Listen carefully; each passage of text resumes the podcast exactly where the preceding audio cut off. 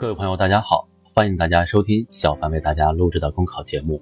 节目文字版下载，请关注微信公众号，跟着评论学申论。本期话题为：儿童票看年龄更加公平。长得快的儿童也是儿童，但是大高个常常遇到烦恼，比如因为超过限高无法享受相应的购票优惠。近日，交通运输部发布关于深化道路运输价格改革的意见。规定，城市公交、长途客运的儿童优惠乘车政策将从量身高转为看年龄，六岁以下儿童可免费乘车，六岁到十四岁半价。对未携带有效身份证件的儿童，仍会沿用过去的量身高方式来确定票价。时至今日，一点二米以下免票，一点五米以下半票是许多地方的通行做法，在景区公交车上。不少家长因为孩子身高是否超标而与他人起争执，甚至呢故意让孩子弯腰。这种现象的背后是相关规定和现实需求之间产生了脱节。如今随着生活水平提高，大多数孩子营养状况良好。根据最新的儿童身高体重标准表，我国七岁、十二岁儿童身高的中位数均已超过一点二米、一点五米。今天的儿童票应该与时俱进。以适应符合现阶段我国儿童生长发育的情况，应该看到，以身高作为儿童票收取标准的规定，是在我国经济社会欠发达、身份证明不普及、电子信息水平低的历史背景下采取的权宜之计。但在今天，情况已经截然不同。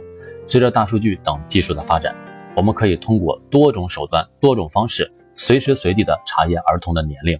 就这方面来说，量身高辅以查证件。不仅便捷高效，而且具有成熟的操作条件。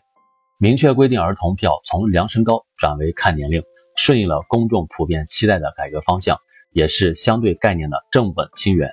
无论是联合国儿童权利公约，还是我国相关法律法规，界定儿童的唯一标准就是年龄。儿童票属于儿童福利政策，普惠性、公平性是其基本要求。按照量身高，势必会把那些超出标准的儿童排除在政策之外。是对个别儿童的事实歧视，也会导致政策效果有失公平。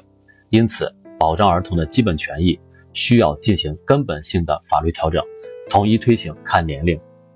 本次规定属于一则部门规定，法律效力有限，能否为其他部门所借鉴，还需要进行持续的观察。在具体的推行过程中，我们还要注意这样一种现象：铁路部门、航空公司、公交集团、公园等。具有公共服务属性，销售儿童票是基本要求。但是，许多游乐场所是私人企业，也有必要照搬儿童票吗？去年，广东省消保委对长隆集团发起公益诉讼一事，曾经引发广泛关注。而长隆方面至今未进行整改，也说明了问题之难。当然，纯商业机构可以自行决定是否销售儿童票，但是既然肯出售儿童票，就表明了认可儿童福利的态度。国内同行业惯常做法，儿童一般没有身份证，查证件会造成交通拥堵等，都不是敷衍的理由。法律应该给出更强硬的回应。